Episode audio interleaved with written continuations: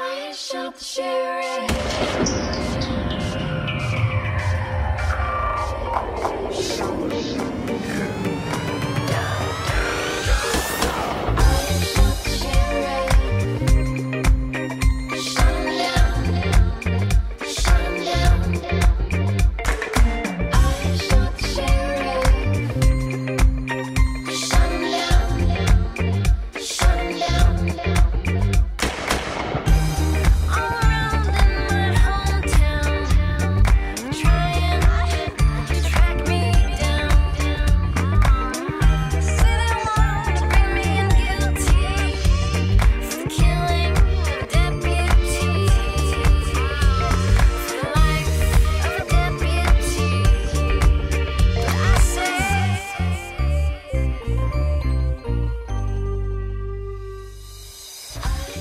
Este é o I Shot the Sheriff, edição especial Mind the Sec. E se você não sabe o que é o I Shot the Sheriff, nós somos um podcast de segurança da informação eh, com o objetivo de discutir e comentar os principais assuntos da área. Eu sou o William Caprino.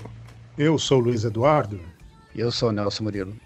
Nós estamos desde 2006 fazendo esse podcast sobre segurança da informação e caso você ainda não tenha tido o prazer de nos ouvir, você pode acessar www.naopod.com.br. Não pode é N-A-O-P-O-D.com.br e acessar as diversas plataformas que nós estamos disponíveis: Spotify, iTunes, Google Podcasts e por aí vai. Incrível, né? E esse podcast agora, né, finalmente, depois de quase 14 anos no ar, eh, tem produção, nós temos a produção da MJ Podcasts e Comunicações. Então vamos lá, nessa edição especial, eh, nós vamos começar aqui com uma entrevista. Bom, e agora nós vamos bater um papinho aqui com o Glauco Sampaio, que participou de um painel sobre Open Bank e Pix. Tudo bom, Glauco? Bem, tudo bem, e vocês? Maravilha. Bom tê-lo aqui. Tudo bem. Você quer falar um pouquinho quem você é, Glauco? Bom, vamos lá. Bom, para quem não me conhece, Glauco Sampaio, tô aí na estrada de segurança há 20 anos quase, já estamos ficando velhinho nessa, nessa história. Passei longos anos no Santander, fui muito tempo do Banco Votorantim, Editora Abril, Banco Original, agora na Cielo já há pouco mais de um ano, sempre aí na área de, de segurança, riscos, prevenção a fraudes. Também sou professor na, na FIA de disciplinas de Open Banking e, e também de, de, de cibersegurança. E tô aí, na, na guerra com, como todos nós. É isso aí, mais um dinossauro aí na... aqui no evento, né? Pois é. E, e fala um pouquinho aí, então, do, do painel tal, para quem eventualmente não, não tenha pego ele inteiro, tudo, e queira ouvir um breve resumo aqui neste podcast. É, assim, o, o painel é bacana para falar um pouco sobre as preocupações. Assim, a gente ainda está num momento de implementação do Open Banking e do Pix, né? Assim, ambos não entraram em produção ainda, entram agora a partir de outubro, novembro, mas grande parte das coisas já estão definidas, já estão, as empresas já estão na, na boca do gol aí para colocar o negócio para funcionar. E a gente procurou falar um pouquinho da experiência, do que, que a gente está vendo no, no mercado, quais são os, os padrões, quais são as preocupações que, que, que esse mundo novo podem, podem trazer para a gente. Assim, eu tenho uma experiência já mais longa de, de, de Open Banking. Eu estava no original em 2015, quando a gente começou a falar de Open Banking, Open Banking não regulado, né, que era iniciativa estanque do, do, do original. E como eu brinco com os caras, a primeira vez que falaram comigo de, de Open Banking, os caras apresentaram, terminou a reunião, tava eu e meu chefe na época. Eu ele falou, vamos tomar um café? Eu falei, café não, cara, a gente vai tomar uma coisa mais forte, porque eu não tô nem um pouco afim de expor os serviços bancários na internet, assim, um negócio que a gente nunca quis. E aí, pô, desde então estamos nessa, nessa, nessa briga aí de definir segurança, definir os processos de prevenção a fraudes, uma preocupação muito grande com ataques, um negócio muito novo, assim. A gente tá colocando uma coisa que poucos lugares do mundo estão usando em produção, né? O que o, o fraudador brasileiro é bom, é criativo, então a gente tá tá com um nível de preocupação muito grande. E a ideia do painel foi falar um pouco sobre isso com, com o Alan, que tem uma visão um pouco diferente no Mercado Livre, é, que vai ser um grande consumidor aí de Open Banking, tem, já tem integrações com, com, com outros com, com outros players, já faz consumo de, de APIs de, de uma certa forma, de forma bem intensa. Então foi um, um bate-bola com, com, com esse objetivo, de falar um pouco sobre preocupações, falar um pouco sobre o cenário de, de, de segurança e o que, que a gente está vendo de boas práticas e como dar uma, uma melhor cara e uma melhor sustentação para esse mundo novo que, que vem para frente, assim como para o Pix, né, que faz grande parte do uso dessa, desses conceitos de comunicação em cima de APIs e, e também mundo novo, preocupações novas, pagamento instantâneo, a gente brinca que é a fraude instantânea, né, cara? A gente já há um pouco tempo atrás a gente tinha ITED, Docs, tinha um tempo para reagir. Agora não, cara, agora é coisa de segundos e você tem que segurar fraudes em segundos. Então é realmente fraude instantânea, muita preocupação mas com boas perspectivas. Acho que, que com o nível tecnológico que a gente tem hoje, com, com a maturidade de segurança que, que as empresas têm e os grupos que estão conduzindo essas, essas iniciativas, a, acho que grande chance da gente conseguir ter uma estrutura bem, bem robusta e que vai trazer bastante benefício para nós como pessoas né, no CPF, mas também oportunidades para as empresas. Acho que é um, um momento legal que a gente está vivendo aqui. Para quem, pra quem tá, tava em Marte não, não, tem, não tem ideia exatamente o que, que é o Open Bank, o que, que, o que, que diferencia o, o Open Bank para os serviços bancários que os, os bancos já prestam hoje para a população? Como é que o que, o que, que o Open Bank traz de, de diferente do, do, do que já existe hoje?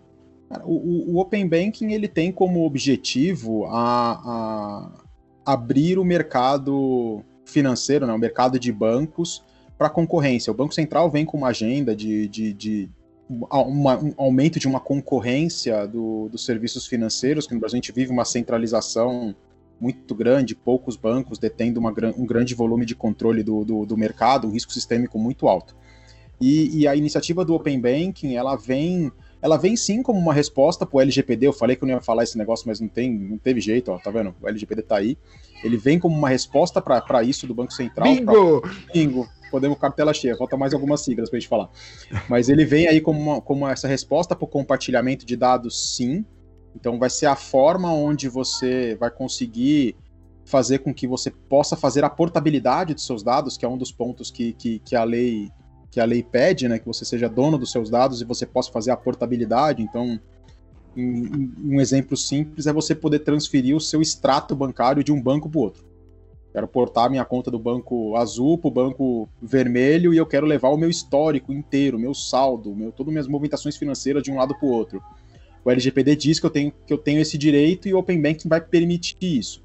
Mas o Open Banking é mais. O Open Banking ele traz a possibilidade de integração de serviços financeiros. Quando nós criamos o Open Banking no original, ele foi com esse viés, assim, vamos expor os nossos serviços para que parceiros possam fazer uso de serviços financeiros e não tenham que ser bancos. Ser um banco custa muito caro, é uma estrutura muito cara. Então, você poder fazer uso de uma instituição financeira, de um banco, para prestar um serviço, traz uma agilidade e aumenta muito a concorrência, aumenta a quantidade de players que estão podendo oferecer serviços e você aumenta uma capilaridade. Assim, o Brasil tem um número muito grande de desbancarizados e você aumentando a quantidade de, de ofertas de serviço bancário por outros players, por outros tipos de empresa, você naturalmente também traz esse pessoal para para dentro do, do setor financeiro, né? Assim, você possibilita que, que, apesar desse pessoal ser desbancarizado, todo mundo tem um telefone, tem um aplicativo, tem uma conta na operadora. O cara já é cliente de uma operadora hoje. Então você, o Open Banking, por exemplo, ele pode possibilitar que uma operadora, assim como uma grande operadora fez um acordo agora recente um neobanco, né, um banco digital novo, para que os clientes deles tivessem uma conta bancária e o cara possa operar a sua conta bancária dentro de um aplicativo qualquer, do aplicativo da sua operadora, você vai poder pagar uma conta, você vai poder comandar uma transferência. Ele vira o, o seu aplicativo, vira o seu a, a, sua conta bancária, o cara que gerencia a sua conta bancária. E para você sua conta bancária pouco importa se ela tá no banco azul, amarelo, vermelho, roxo, tanto faz. Você tem um serviço financeiro ali sendo prestado por um terceiro. Então o Open Banking ele, ele tem esse conceito de você poder abrir suas, suas, suas APIs, os seus serviços, lógico, com todo o nível de segurança, com todos os controles, acordos, contratos, para que um, outra, um outro player possa se conectar no, no, no, na sua estrutura e fazer transações financeiras. Assim, um exemplo que eu gosto de dar bem claro aqui do que, que o Open Banking possibilita são os famosos gerenciadores financeiros. Aí tem um grande no mercado que, que, que, faz isso já há bastante tempo, que você entra lá, coloca seu usuário e senha de, de acesso ao banco e ele traz sua movimentação financeira e você tem conta em três, quatro bancos e esse cara te dá uma visão centralizada. Pô, bacana. Eles, não fa fa eles fazem isso de uma forma sem Open Banking, mas com o Open Banking eles vão fazer, poder fazer isso de uma forma segura, com a sua anuência como, como cliente, e eles podem ir além. Pô, o cara ele controla a sua conta. Ele sabe o quanto você tem de entrada, quanto você tem de saída, se você está devendo no cheque especial, se você está positivo, está podendo investir, e ele pode oferecer isso para você. Ele gerencia a sua conta. Ele pode fazer com que você cubra a conta de um, de um lado, tirando dinheiro para o outro, sem precisar entrar no aplicativo do seu banco. Você, pelo seu próprio gerenciador financeiro, você fala, cara, eu quero transferir mil reais desse banco, dessa conta aqui para aquela outra, porque eu tenho que pagar uma conta ali, ou porque eu estou negativo. Você possibilita que de um ponto centralizado você faça a gestão da sua, da sua gestão financeira como um, como um todo. Então, ele possibilita que terceiros façam oferta de serviços financeiros. E é isso que o Banco Central quer. O Banco Central, com essa iniciativa de Open Banking, ele quer, com esse movimento, trazer uma maior concorrência para o mercado. Trazer com que mais gente ofereça serviço financeiro e com isso a gente tem a menor taxa de juros, tem a menor taxa de transação, menor custo de mensalidade, uma série de, de pontos que hoje a gente paga e ele quer que esse custo, custo reduza. E aí, o legal dessa, dessa iniciativa estar tá vindo pelo Banco Central de uma forma estruturada é que existe um apelo muito grande de segurança, e trazendo para o nosso mundo aqui né, dessa história, quando você fala de Open Banking, toda a literatura dos bancos centrais, qualquer lugar, falando assim, Open Bank tem que ser uma forma segura de acesso. Então eles pegam muito no pé dessa parte de segurança e, é, e tá certo, é, é um negócio muito crítico para ser exposto sem, sem tanto controle. Então todos os padrões, tudo está sendo escrito para o Open Banking, preza muito pelo, pelo, pela, pelos controles e pelas definições de requisitos de segurança. É, é um ponto importante para nós profissionais da área nesse sentido. O, o Glauco, eu tava, acho que, como o Nelson falou, eu tava um pouco em Marte, né? E, e essa sua explicação sobre o Open Banking me clareou aí várias coisas que de fato eu, eu não estava muito por dentro. E, e esse, esse, último parágrafo seu sobre segurança é o que eu até ia te perguntar, né? É, como é que isso está vindo? Isso, esses padrões de segurança estão vindo pelo Banco Central? Tem um comitê? Quem é que está definindo isso? É, o, o, Banco Central ele definiu como negócio, tá? Ele não, ele, ele não quis arbitrar nenhum aspecto técnico ou, ou aspecto de, de, segurança. Ele delegou isso para as associações, para as entidades de classe, né? Então você tem grupos como Febraban, ABEX, a BBC, todos esses caras trabalhando em conjunto para que seja que já está feito, na verdade, está até publicado para quem tiver interesse procurar aí pelo, no, no GitHub da Febraban, você tem o, a proposta de, de, padrão, tanto técnico quanto de, de, de, segurança, de como que vão ser os serviços, como você vai, como que tem que ser as configurações, o que você tem que fazer de segurança para estar aderente para funcionar o Open Banking. Ah, ele, ele, eles estão padronizando, porque imagina a bagunça. Se não tivesse padrão, todo mundo ia escrever sua API do seu jeito, é, com as suas características, ia virar uma zona. O cara que tem que se conectar com o Open Banking em 200 bancos, ele tem 200 APIs diferentes. Não, então, não, só então... pelo que você falou, né, que de um gerenciador você consegue manipular mais de uma conta, eu estou imaginando que deve ser um um desafio é, uh, interessante para a área é, de segurança lidar com é, isso. É, mas o, o que o que está sendo colocado como, como padrão, né, o standard do, do, Open Banking, ele deixa muito claro quais são que vai ser uma coisa única, assim, todo mundo vai falar a mesma língua, vai ter o mesmo padrão. Isso é bom e é ruim, né? Assim, porque você, se tiver um furo, o furo pega para todo mundo, mas gera uma facilidade de integração e atrai mais gente. Para quem quer se conectar é muito mais fácil. E os padrões de segurança que estão sendo utilizados, sendo propostos ali, não é uma invenção de Open Banking, não, tá? Assim, o mundo de APIs abertas já existe no mercado há muito tempo e tem gente grande fazendo uso de serviço muito crítico em cima disso aí. A gente está falando de usar Mutual TLS, de usar padrão como o, o, o ALF 2.0 para garantir toda a parte de autenticação, autorização, que são padrões de mercado bem reconhecidos e muito estressados por, por, por grandes players e que dão uma garantia de segurança muito boa para isso, desde que bem implementado, e é nisso que o, que o, que o standard da, da Febraban e dos, e dos bancos e das, das outras entidades que estão trabalhando todos em conjunto, tá? Acabou essa história de todo mundo trabalhando separado, porque virou uma bagunça, um monte de gente, cada um foi fazendo a sua proposta, eles unificaram todos os grupos para trabalhar de uma forma centralizada, então com uma proposta única de, de, de, padrão, que foi, foi um consenso de todas essas esses grupos de trabalho, e ele define muito claramente ali quais são os, os, os requisitos de segurança que, que a API vai ter que seguir, quais são as boas práticas de desenvolvimento, o que tem que usar de certificado ou não. Eles falam, inclusive, assim, da obrigatoriedade de fazer testes, todo mundo tem que ser obrigado a fazer teste nas suas APIs de uma forma é, completa, para testar todos esses controles. Então, é, é- é um trabalho bastante aprofundado e bastante completo para que ninguém tenha dúvida e possa fazer uma implementação ruim de um negócio que expõe os, pode expor o serviço financeiro, o sistema financeiro de uma forma bastante grande, né? Então o, standard ele é bem completo em, de- em termos de definição e bem baixo nível, assim, em termos de especificação técnica de API para desenvolvimento, com segurança sendo um dos pilares principais desse, de- desse, desse mundo novo, né?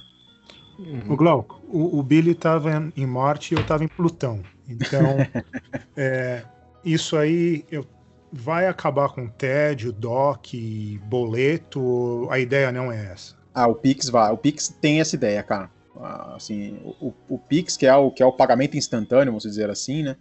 Ele, ele entra e quem olha para aquilo fala, cara, acabou a TED e o DOC. Acabou assim, né? Da mesma forma como a TED entrou para acabar com o DOC, o DOC não acabou até hoje. Já tem 18 anos de TED no mercado e o DOC continua aí. É, o Pix ele vem com essa com, com, com esse viés assim ele, ele vem inicialmente para fazer transferências né é um é um peer-to-peer ali é, que substituiria a TED e o DOC sim o, o, o, o muito legal do Pix é que ele é 24 por 7 então assim não tem mais aquela história de putz ó fiz aqui a transferência mas deu 6 horas da tarde só vai cair amanhã na sua conta não cara o Pix vai ser duas da manhã transferiu do banco A para o banco B Até segundo que o enfim, dinheiro né? tá lá. É, até que enfim, cara. É, é um, mas é um negócio que, assim, o Brasil tá sendo bem agressivo nesse, na, na forma de implementação. Acho que poucos lugares do mundo tem alguma coisa semelhante em funcionamento. Assim, de ver a iniciativa, o, o Luiz pode falar bem lá do Zile, lá nos Estados Unidos, que deu uma patinada boa e não deu, não, não, não, não, não pegou tão bem que nem os caras estão colocando aqui, né? É, Aqui tá sendo uma forma bem para nós, para nós como, como clientes é espetacular. É, você poder fazer essa, esse tipo de transação independente do horário é, é o sonho de consumo de todo mundo. Mas e, e no futuro isso vai evoluir para substituir também os pagamentos por boleto, cobranças. O governo quer inclusive que as cobranças do governo, tanto de entrada quanto de saída, sejam feitas pelo Pix. Você poder pagar impostos pelo Pix, receber restituição, receber dinheiro. A ideia é que o Pix ele se transforme em todo o, o- se transforme na no, no grande padrão para transferências de dinheiro para todos os fins. Transferência entre pessoas, pagamento de contas, pagamento de boleto, pagamento de imposto e pagamento de salário, vai ser tudo usando usando esse cara aí. né? ele tem realmente potencial para acabar com todas essa- essas frentes e é um dos objetivos do governo, do, do Banco Central. Né? Hoje, hoje você tem bancos que cobram dezenas de reais para você fazer uma TED. Pô, é um, o cara vai transferir 50 reais e pagar 10 de TED? É caro. Então, o, o Pix ele tem um apelo de, de custo muito, muito, muito forte para que os bancos reduzam a cobrança dos, do- dos clientes e consigam ofertar um serviço ainda melhor em termos de tempo, mas também que seja, que seja atrativo para todo mundo. Pra você ter uma ideia do possível impacto financeiro para os bancos, saiu uma matéria acho que semana passada, semana retrasada, falando que esse mercado que o Pix vai, vai entrar, ele tem um potencial de redução de receita dos bancos de 97 bilhões de reais por ano. O, Glauco, você falou aí, né, que então o- você tem aí um. Voltando um pouquinho, né, para a questão da segurança, né? Você falou aí que, né, tá- tá- estão sendo os padrões são rígidos, né? As, as associações aí como Febraban, a Bex, etc, se uniram para trabalhar nisso, etc. Mas, né, pelo potencial do Pix, né, até como você está comentando aí, que a ideia é qualquer tipo de transferência de dinheiro, né, entre pessoa física, jurídica, etc, vá passar por esse sistema, é inevitável que vai ter um monte de gente tentando fraudar o sistema. Ah, né? E, e, eventualmente alguém vai achar alguma falha e de repente alguém pode até achar alguma falha crítica, né, que envolva o protocolo, envolva, né, alguma coisa que faça parte do padrão. A gente sabe, né, que software nunca é perfeito, está sujeito, né, é, isso acontecer por mais que você tome cuidado, às vezes alguma coisa aí acaba sendo descoberta no futuro, né, quando tudo isso aí já estiver funcionando bonitinho. É, como é que você imagina que, que, que isso vão lidar com isso, né? Como é que vão lidar com, com possíveis vulnerabilidades que sejam descobertas no futuro? Cara, eu, eu acho que a, a ideia é que vocês tenham um poder de reação muito rápido com, com, com, com isso daí. Você tendo a padronização, é como, como, como a gente comentou, que você mesmo falou agora também, é um, um buraco pode aparecer para todo mundo. Lógico, pode ter um erro de implementação pontual, mas se for uma coisa mais conceitual, o impacto pode ser muito grande, mas a velocidade de resposta também, pode, também tem que ser muito grande, né? Do, dos, de, todo, de todo mundo que está ali saber onde mexer e fazer uma, uma movimentação em, em conjunto. Acho que o, o- o ponto que eles estão estressando muito, como eu falei, é a questão de testes. É, é a primeira vez que a gente vê um movimento de implementação de um, de um novo produto, vamos dizer assim, de uma nova forma de, de, de proposta do, de governo, do Banco Central, onde os caras deixam explicitamente clara a questão de necessidade de fazer teste. Tem que fazer teste, tem que fazer teste, tem que fazer teste exaustivo para mitigar justamente esse, esses riscos que a gente sabe. Aqui nos Estados Unidos, como o Glauco falou, tem o Zil, né? Que é um, um serviço parecido, mas não é o único. Existem outros, né? E parece que a ideia do, do Pix no Brasil é exatamente o contrário, é uma coisa unificada. É isso que eu estou entendendo? É isso mesmo. Isso é- o Pix é uma iniciativa do Banco Central. O Banco Central está capitaneando ela.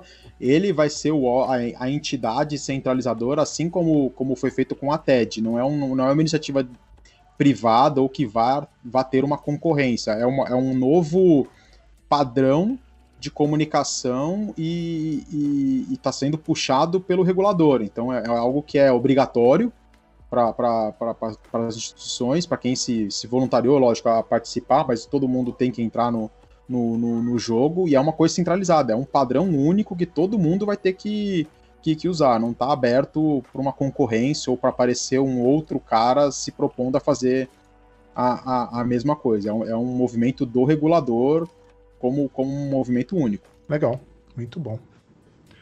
Ok, então. Ok, então, Glauco.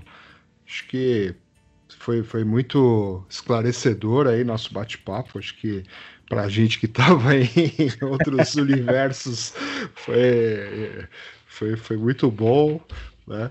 E, e parabéns aí pelo, pelo, pelo painel, parabéns pelos desafios né, que você está tendo aí. Acho que, como você falou aí, já está aí há 50 anos na área de segurança, né? Vão vir mais 50 aí para. Espero que não, espero que mais 50 não. Aliás, a gente tem a gente separou aqui algumas entre- perguntas assim de entrevista de emprego, né? Só para como você se onde você se vê daqui a cinco anos? Pô, cara, eu juro que eu queria me ver ser numa praia, tomando água de coco e, e descansando já aposentado, mas eu acho que não. Cara, eu acho que assim, a gente tem uma estrada muito grande aqui ainda na, na- na segurança, né? A segurança ela vem ganhando o destaque na empresa, a gente vem ganhando uma ma- maior importância dentro da, da- da- das organizações e, e um posicionamento melhor como, como profissionais. Eu acho que a gente daqui a uns cinco anos a grande maioria do- dos profissionais mais experientes, a gente que está mais mais tempo no, no- no mercado, espero que a gente esteja com uma posição boa nas companhias. Talvez os cargos de segurança das empresas grandes já tenham realmente um potencial e um, e um- um posicionamento de C-level mesmo, como a gente vê acontecendo lá no, no- fora do país, em, em- mercados mais, mais maduros. Eu, e eu realmente espero, acredito que durante a, dos próximos cinco anos eu ainda esteja nessa, nessa mesma guerra que, que, que todos nós estamos, mas espero que, que com um posicionamento da área de segurança melhor. Tem uma matéria, acho que foi da Ernst, sei lá quem, quem que soltou da UI há um tempo atrás, falando de 3 milhões de, de vagas de segurança no, no, no mundo, e é verdade, cara. A gente, a gente quer estar aqui do lado do cliente, e também vocês, que as pessoas que trabalham do lado como, como prestadores de serviço, a gente vê uma movimentação muito, muito intensa de, de profissionais. Assim, a gente, mesmo durante a pandemia, com todas as, as, as situações de empresa fazendo demissões e fazendo reduções, a área de segurança parece que não sofreu nada nesse sentido. É, houveram sim alguns amigos que perderam emprego, que tiveram cortes, mas que se recolocaram facilmente, porque hoje em dia é quase impossível você conversar com um colega, conversar com um par, e esse cara não ter pelo menos uma vaga em aberto, e se você pega empresas grandes, tem nego com dezenas de vagas em aberto. É, é, tá sendo impossível você conseguir estabilizar uma equipe e, e ficar com ela 100% fechada durante muito tempo. Vou te falar que eu tô há um ano e pouco na Cielo e eu não tive um mês desde que eu cheguei que a minha equipe esteja 100% formada.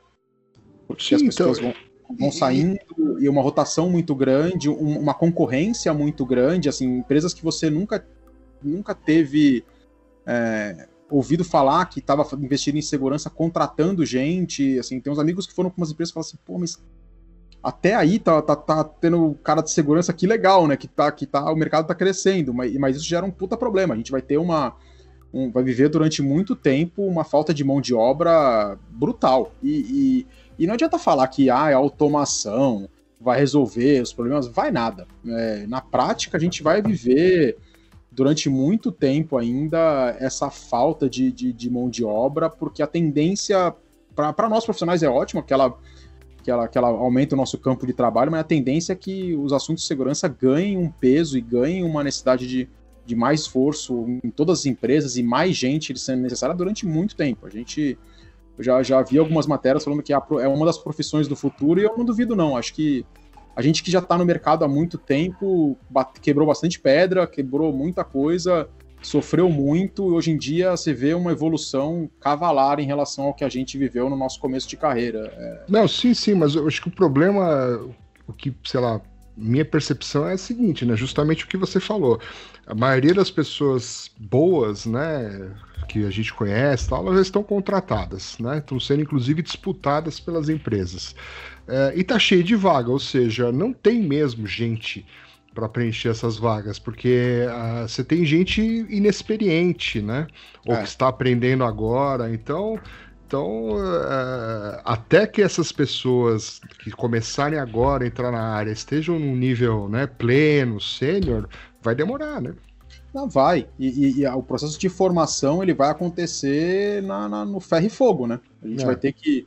a- O que, que as empresas estão fazendo? Elas estão blindando alguns funcionários, os mais cascudos, os caras mais, mais críticos, com altos salários e com uma remuneração muito mais agressiva do que precisaria, do que era até pouco tempo atrás, para que esses caras sejam o pilar de, de sustentação e você tenha pessoas mais jovens ali e, e- e que possam crescer e estar, estar tá preparado daqui a pouco. Mas mesmo os caras não preparados, você vê gente com dois, três anos de, de profissional sendo contratado como especialista, como sênior de segurança, que na nossa época era inconcebível. O cara com três anos de carreira era júnior ainda, né? Então você vê uma aceleração muito grande. Não tô falando de pessoas despreparadas, não. Tô falando que É gente boa, gente que tem futuro, mas falta cancha, né? Acho que um cara assumir uma posição de, de, de, de mais peso, de especialista, um coordenador, um gerente, o cara tem que ter uma responsabilidade, tem que ter uma, uma bagagem.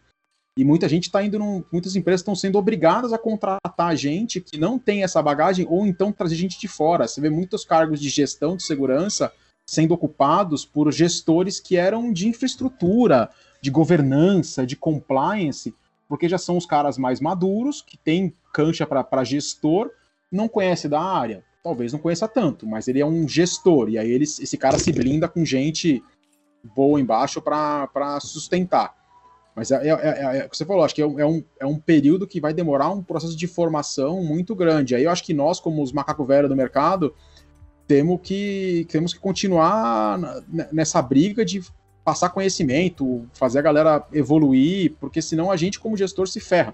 No, fica sem, sem opção. O mercado de trabalho falta mão de obra, e se a gente não ajudar com que ela se forme, cara, só quero especialista na minha equipe, não vou ter nenhum júnior. Você você vai morrer, morrer na água. Beleza. E aí, Nelson, Luiz, mais alguma pergunta para o nosso ilustre convidado? A pergunta que eu tenho é assim, qual que o Open, esse 2000, é, 2020 é o ano do Open Bank? Pô, pergunta capciosa, hein, Nelson?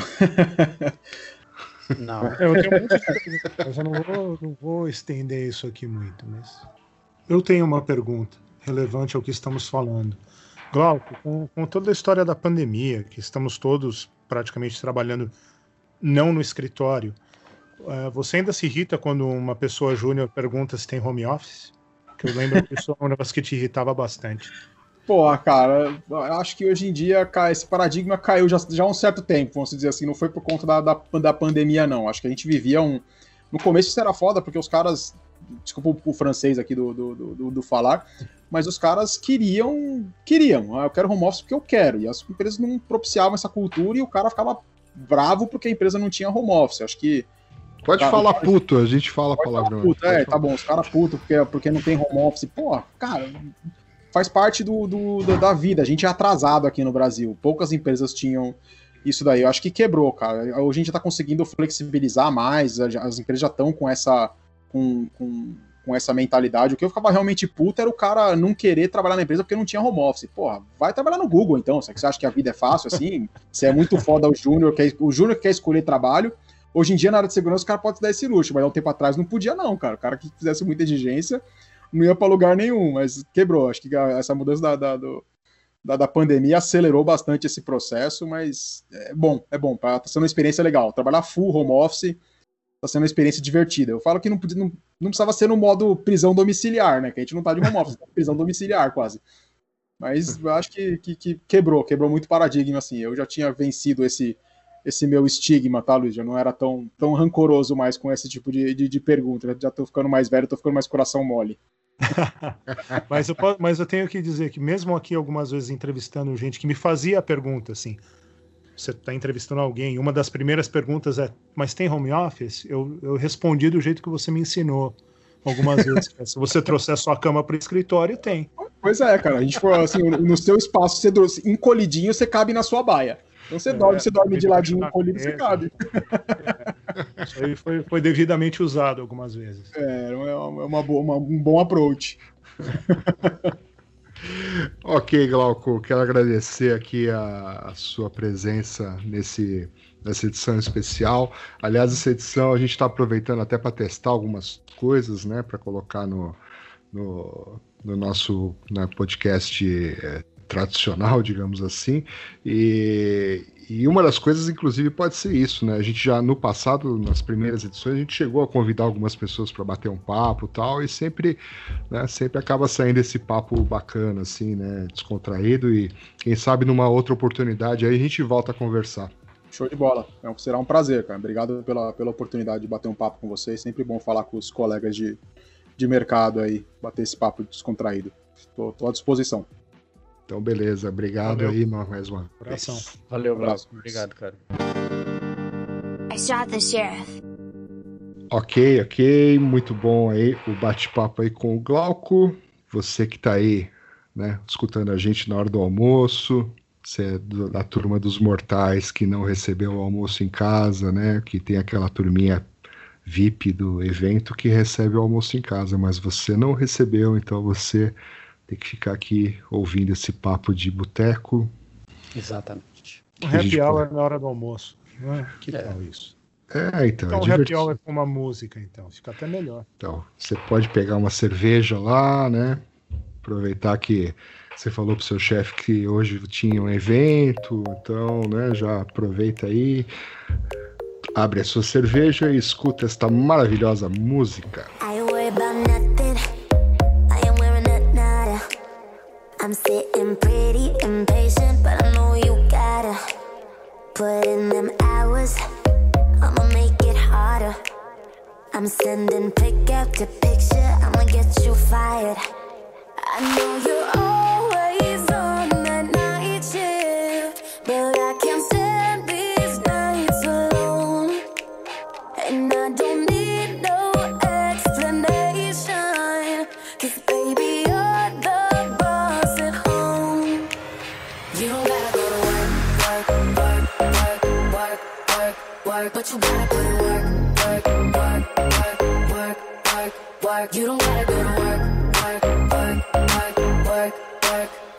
my body do the work, work, work, work, work, work, work. We can work from home. E esta música foi um oferecimento de nosso diretor musical Nelson Murilo.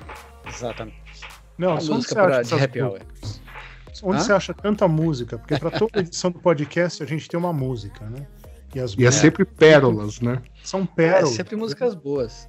Então, Ah, como é o meu dia a dia. eu- Tá tudo no meu, no meu, no meu Spotify. As músicas que eu escuto, sim, pô. Sim, mas, mas como você chega nessas músicas? Assim, você sai procurando palavras? Qual que é o Não, não, é, é- eu vou, é que, que uma vai indicando a outra, né? Você tem um algoritmo, tem um negócio chamado algoritmo. Ah, Aí esse negócio chamado algoritmo, ele vai te dando, ele vai te sugerindo coisas. Então, baseado nas coisas que você gosta, entendeu? Aí eu só vou, eu só vou aceitando. Certo. Nossa, seu gosto é muito peculiar, Nelson. É, pois é. algoritmo do bom gosto. Então vamos Eu lá. vou treinando vamos... os algoritmos. É, com certeza, né? É. Então vamos falar um pouquinho aqui. Você está passando muito tempo em casa? Tá, você está trabalhando remoto também, Tô Nelson? trabalhando remoto. Tô. Work from É. home. E você fica escutando essas músicas então o dia inteiro. né? Também, é, também, né? Eu já ficava quando eu não t- tava no trabalho, em casa fica mais fácil. É. Mas você escutava de fone no trabalho, né? Ou as pessoas próximas de você tinham que também. escutar. E também. Que bom. Então, tem uma matéria aqui, uma notícia, né, do Dark Reading, eh, falando aqui sete maneiras de manter a sua seu, seu, seus trabalhadores remotos, né, seguros. Mas, né, a gente até vai pôr o link da notícia em algum lugar. Mas a ideia aqui era a gente bater um papinho aí. Como é que tá o trabalho remoto aí entre nós três? Quem quer começar aí, Luiz? Luiz. Tá durando mais do que eu tinha previsto, mas aí tá fora do controle, né? Mas não mudou muito. Na verdade, eu viajava muito antes da pandemia, mas quando eu estava em casa, o meu o jeito de eu trabalhar e as coisas não. Talvez eu tenha uma das coisas que mudaram, tirando tudo que a matéria fala de tomar cuidado com os dados, usar somente o, o, o equipamento que a, que a empresa me forneceu e não, não usar até tentar evitar de, se possível, segmentar a rede para usar apenas para, para coisas de trabalho e tal. Tirando isso, ficou a mesma, praticamente a mesma coisa. Uma das mudanças que eu notei, tirando que a barba cresceu e eu ainda não cortei o cabelo, é que os horários estão mais flexíveis. Né? Antes eu acordava, fazia o que tinha que fazer e às oito da manhã eu começava a trabalhar. Hoje já mudou um pouco. Eu acordo, eu trabalho um pouco e daí a hora que dá uh, para sair Você por vai aí, dormir. negócio. Não, voltar a dormir eu não volto, mas de repente eu vou dar uma volta, eu vou no mercado, eu vou. Assim, eu procuro horários alternativos é, quando as outras pessoas não estão indo no mercado. então eu estou encaixando um pouco o, o meu horário, ele, ele tá mais espaçado né, durante o dia e acho que isso é normal também de quem já estava acostumado a trabalhar de casa, é, às vezes terminar o horário um pouco mais tarde, né? Uhum. Que também acho que afeta quem não estava acostumado, né? Pessoas que não estavam acostumados começam a trabalhar, esquece de almoçar e a hora que anoitece que fala, puxa, é melhor eu, eu parar de trabalhar, mas eu vou terminar só mais essa planilha aqui que eu tenho que fazer e, e vamos embora. É, no meu caso é parecido. Eu, eu já tinha também um- uma certa experiência, né, de home office. Eh, e é bem o que você falou, né? Você, você precisa primeiro isso, né? Aprender a gerenciar melhor o seu tempo, né? Seu tempo pessoal e profissional, né? Puta, que papo de coaching, né? Mas, mas na prática é isso mesmo, né? Se você não, não presta atenção, é, você ou trabalha demais, né? Ou, ou trabalha de menos, mas dá para você equilibrar, né? as duas coisas, trabalhar, fazer um tipo de trabalho que a gente faz também, né? Que, que é, digamos assim, orientado a resultado, né? É, a gente não tem que ficar oito horas fazendo alguma coisa repetitiva, né? Você precisa, sei lá, resolver um- algum problema, digamos assim, né? Então, então, se você souber gerenciar bem esse tempo, dá para você é, fazer as outras coisas, né, que tem que fazer, como ir ao banheiro, né, tomar banho, ir no supermercado, comer, etc. É, tomar banho é importante também. Não pode Pelo esquecer. menos, pelo menos uma ou duas vezes, né, por semana, assim, é bom, né? No dia que vai no mercado. Preferência. E você, Nelson? Mais ou menos as mesmas coisas. Eu também procuro horários alternativos para as coisas, pra, exatamente para tentar fugir da, da muvuca e manter o distanciamento né, necessário nesses momentos. Mas, o, mas umas questões mais técnicas assim que eu acho que talvez vale a pena mencionar é a questão do das contingências, né? Porque as pessoas não, assim, as empresas, a gente já comentou até sobre isso no podcast anterior que as empresas não estavam preparadas, algumas empresas não estavam preparadas para a quantidade de, de acessos remotos simultâneos, algumas tiveram problemas para para conseguir melhorar isso rapidamente, ou até não tinha uma estrutura legal, estava desautorizadas, enfim. Mas a outra questão é que na outra ponta tá uma tá uma uma DSL doméstica, né? Que foi montada para atender uma demanda específica, que era você, sei lá, você assistir um Netflix no final de semana, você ter um acesso razoável aí a algumas, algumas páginas num, num tempo de resposta razoável aí, então às vezes a própria estrutura doméstica não estava preparada para fazer um work from home aí, é, consistente durante tanto tempo, né? Então, é, você precisa. E, e às vezes não é nem uma, uma, questão só de você pagar mais caro ou pagar mais barato pela estrutura. Às vezes você mora em locais que, que tem dificuldade, a, a, as companhias têm dificuldade de entregar um serviço de boa uhum. qualidade naquela região, aquela região é propensa a algum tipo de falha mais constante e tal. Então, é o que uma, uma coisa que, que é legal pensar também é na questão da contingência. Você ter alternativas para você conseguir conectar na VPN, por exemplo. Se caiu, se caiu a, a DSL, como é que eu faço para me conectar na, na empresa para trabalhar, continuar trabalhando, né? Então eu preciso ter alternativas para isso. Então é legal você, ter um, um aplicativo no celular que consiga proteger o celular de do seu celular, por exemplo, se o seu celular é da empresa, beleza, você já tem, já está com o mesmo equipamento que a empresa te deu, você pode usar ele como backup, por exemplo, para para entrar numa sala de, de, de reunião, ou para responder um e-mail, ou para fazer alguma atividade mais pontual e tal. Agora, se você precisa, por exemplo, fazer um pen test ou fazer uma coisa que, é, que vai demandar mais, mais tempo, uma interação maior, você talvez precise colocar o. É, compartilhar o 3G do celular e aí já começa a ficar complicado, porque daí você às vezes não está preparado para isso, para botar uma VPN em cima de um 3G, às vezes não tem banda suficiente, não tem velocidade suficiente. Então é legal pensar nisso, né? Pensar em contingências para você conseguir é, permanecer conectado em, em, algumas situações onde, ou pelo menos ter o um mínimo de conexão, né? Sei lá, mínimo, um, sei lá, um WhatsApp da, da, do time para poder falar, não necessariamente WhatsApp, mas enfim, ter um ou um Slack, sei lá, alguma coisa que você consiga é, estabelecer um contato mínimo com, com, com as pessoas em momentos aí de baixa conectividade. É, um fato interessante que aconteceu, tem duas pessoas da minha equipe que eles moram no estado de Iowa. E algumas semanas atrás teve aquele teve uma tempestade muito grande chamada. É, não chegou a ser tornado, né? Mas Laura, a Laura? Não, é o Derecho, né? Que ah. passou pelo pelo centro-oeste dos Estados Unidos e, e destruiu algumas coisas tal. Mas no caso deles, não, graças a Deus, não destruiu nada deles, né? A casa deles e tal. Mas eles ficaram sem luz por uns três dias. Então isso aí entra exatamente o que o Nelson estava falando, né? Um, meio que uma contingência. Primeiro começou, né? A comunicação. Outra coisa que aumentou bastante, pelo menos para mim, é, que já tinha comunicação por Slack ou alguma ferramenta parecida. A gente usa muito mais isso hoje mas não tendo aquele imediatismo, né? Aquela que às vezes a pessoa antes, né, mandava um e-mail, daí mandava um Slack, daí mandava um SMS para falar que te mandou um e-mail.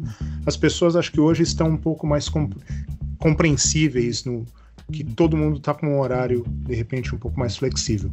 Mas a comunicação começou assim, olha, tocou a sirene aqui do, de tornado, não sei se é tornado, mas a gente vai sair do ar. E isso aconteceu com os dois praticamente ao mesmo tempo. Mais tarde voltaram por daí no, no celular, falando, ó, tá tudo bem, só que tô sem luz, obviamente sem internet e não sei quando vai voltar.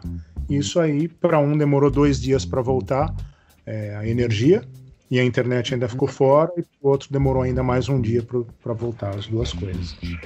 Tem que ter um plano de contingência, assim, de alguma maneira ou outra. É, é, é.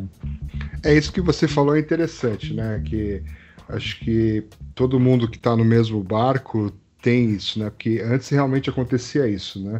O cara te mandava um e-mail e aí ele te telefonava, né, no seu ramal, na, na empresa, ó, acabei de te mandar um e-mail, né? Ou aí, casos extremos, o cara vinha até a sua mesa para dizer, ô, te mandei um e-mail de um negócio aí você pode ver. Assim, as pessoas acho que estão se acostumando mais com a ideia dessa comunicação assíncrona, né? Que você manda uma mensagem e você pode esperar até que a pessoa tenha tempo, né, para responder. E obviamente acho que todo mundo, né, consegue se organizar aí para enfileirar aí as prioridades, né, e responder todo mundo. Agora, especificamente sobre segurança, né, essa matéria aqui fala, né, o que, que as empresas precisam fazer, tá? Então algumas coisas que, né, já são meio, para quem já fazia acesso remoto, né, já já era, né, carne de vaca, né, tipo ter uma VPN, né? Mas, por exemplo, uma coisa que ele fala de novidade aqui é assim: ensine os trabalhadores como segmentar a rede, né? A rede da casa. Isso me parece meio. Né? Para quem não é técnico, você tentar ensinar alguém a segmentar uma rede doméstica. É, Não, é, primeiro- ele- O equipamento tem que suportar isso. né? É. Não é- é, Não é todo Pois é. equipamento que suporta vilão, alguma coisa assim. é. Pensando em montar VLANs, né? Montar SSID diferente, uma coisa assim. Que é uma Não. outra coisa também que é interessante, né? Que é a questão de você. é, quem, quem é gamer, por exemplo, geralmente usa, usa cabo, né? Não Uhum. usa, não usa Wi-Fi justamente para não ter perda, não ter lag e tal no jogo. E é uma coisa que também é, às vezes, é interessante também mencionar, né? Que é, se você estiver fazendo um trabalho que você não gostaria de ser desconectado, ou você não gostaria de ter muito, muito atraso na comunicação, o, o ideal é você também desenterrar os cabos, né? Para pegar os cabos que você já, já tinha. Tirar o pó dos cabos que você tinha guardado e Sim. conectar, porque po- provavelmente vai ser útil para alguma coisa aí nesse momento. Desconectar da VPN na hora de ver o Netflix também é importante. É, é. Não, acontece direto. Você está numa reunião que geralmente, que a- a- no período da tarde, por exemplo, acontece direto nas reuniões as pessoas começarem a assumir a voz, ter atraso e tal, é que é a hora que os meninos estão baixando coisa de streaming, né? É, é- é- tem uns horários assim. Você, você marca a reunião para tipo três da tarde, você vai, com certeza, você vai ter gente.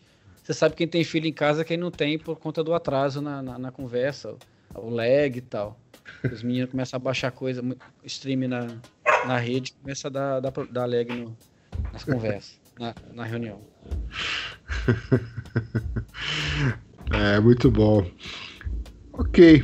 O que mais podemos falar aí que já não seja, né, o óbvio sobre isso? Focar na segurança da aplicação, Compra uma cadeira boa. comprar uma cadeira boa para não ficar com né, dor nas costas, ou lá não ficar fazendo barulho assim, né? É. É. Pedindo socorro. É, já falei, essa cadeira não está fazendo barulho, ela está pedindo socorro, né? Tirem esse cara enorme de cima de mim. né? Não, mas esse É. negócio da cadeira é importante mesmo. Você É. vai passar muito tempo sentado e muito tempo em atividade no computador, né? A, a- a ergonometria é importante, né? Acho que faz sentido, sim. Você tem que ter uma posição legal, usar tudo aquilo que você, que em tese você devia fazer no escritório, né? Uhum. Você deve transportar para casa, né? Fazer, deixar um ambiente também é, apropriado para passar várias horas do seu dia sentado na mesma posição e tal. É importante mesmo. E vocês estão tendo mais reunião ou menos reunião por causa do, de ficar em casa? Eu tô tendo mais reunião. é bem mais reunião, né? É, Ah, Uma, uma vantagem que eu, além de, do negócio da reunião, uma vantagem que eu vejo é poder participar de evento, né? Participar assim, da, da palestra e tal. Porque como o evento é virtual mesmo, antes eu tinha problema de deslocamento, agora tá mais tranquilo. Então, assim, acumulo, além de ah, ter mais reunião, ainda tenho eh, mais evento para participar por conta disso. é mesmo. Mas daí também é mais tempo em- na frente do computador. E daí o cara quer fazer um happy hour pelo, pelo computador também. Daí eu não aguento mais fazer videoconferência, essa que é a verdade. Mas dá para perceber que as pessoas também estão mais carentes de falar com as outras. Às vezes a reunião ela se estende um pouco mais, É, porque o povo quer falar, então, e aí, como é que tá o tempo aí? O que você É. comeu no almoço? É. Ah, Tá, você fez. tá tudo geralmente bem? Comigo é no começo da reunião que acontece isso. Tipo, o pessoal que entra na sala, tipo, dois minutos antes da reunião começar, pra ver se tem alguém pra bater papo enquanto a reunião não começa. É mesmo? Vocês estão tendo É. esse tipo de problema com É, eu, eu, pô, carência? não sei se isso é. Isso, não sei se isso é comum, mas pra mim acontece Tem, direto. não, eu, eu, eu notei. Eu tenho... É. Tipo, a reunião tá marcada para as duas. Aí, tipo, três para as duas e já tem uma galera na sala já. Batendo papo, conversando com como é que foi o final de semana, se o tempo vai melhorar, se vai piorar, como é que tá a pandemia, se vai ter segunda onda, como é que é, a eleição, não sei o quê. é, O pessoal batendo papo. E é sempre o mesmo papo, né? Ah, é, os assuntos tem que ser, né? O assunto não muda. As pessoas não mudam, né? Pois é. Muito bem, senhores. Então acho que por hoje é isso, né? É isso. Voltar para as palestras agora? Vamos É, voltar vamos voltar pras- para as palestras. Vamos ver o que, que tem. Dá uma, olhada, dá uma olhada na agenda aí, Biri. O que, que tem de bom pra gente ver agora aí? Ah, não sei, meu. Deixa eu ver aqui. Ah, vai ter uns painéis, né? Vai ter algumas palestras pal- técnicas, Palestras. é. Vai ter um monte de Opa. coisa legal aí que você pode olhar diretamente no site do evento. Quando que é a sua palestra, Nelson? A minha? Não sei. Uma hora aí, Como, uma hora aí como sempre, como sempre, o Nelson está bem informado, né? É. Uma hora aí eu apareço. Quando você menos esperar, eu tô lá. A gente aí. podia te entrevistar, né, Nelson? Mas sei lá, né? Ah, pode, ué. Se quiser. Tô É. aí. Tô Tá, mas disponível. vamos agora que agora não vai dar tempo. É, não vai dar tempo, já estamos no final aqui desta edição especial. Então, mais uma hein? vez, este, esta é uma edição especial desse podcast. Você pode ouvir outras edições acessando o nosso site em www.nãopode.com.br. Eh, se você quiser falar com a gente, manda sinal de fumaça, manda mensagem no Twitter. Eh, a gente tem Twitter, né? A gente é moderno. E tem aquele negócio lá, o e-mail, né? iss.nãopode.com.br. O que mais? Mais alguma coisa, senhores? Não, é isso. A gente volta amanhã, né? A gente volta amanhã. Com Falando mais, mais coisas interessantes. mais alguma abobrinha. Vamos ver se a gente consegue pegar mais alguém aí para conversar. E aí. por aí vai. Vamos Pegar alguém falar no corredor. Alguém no corredor, né? E vamos falar o que, que a gente pode falar amanhã. A gente pode falar alguma coisa aqui sobre privacidade. O que mais? A gente pode falar. Ah, tem um negócio legal para a gente falar amanhã. Sete sinais que você está prestes a ser atacado por um ransomware. Ó, Opa, quanta coisa sim. vai ter de bom nos próximos dias. Nós vamos falar sobre biohacking Esse- Covid-19, né? E, claro, vamos ouvir as maravilhosas músicas selecionadas especialmente para este evento. É o, a cereja do bolo. É a cereja do bolo, exatamente. Então, beleza. Obrigado a todo mundo aí. Falou, pessoal. Até amanhã. Valeu, valeu. Até amanhã, pessoal. Um abraço.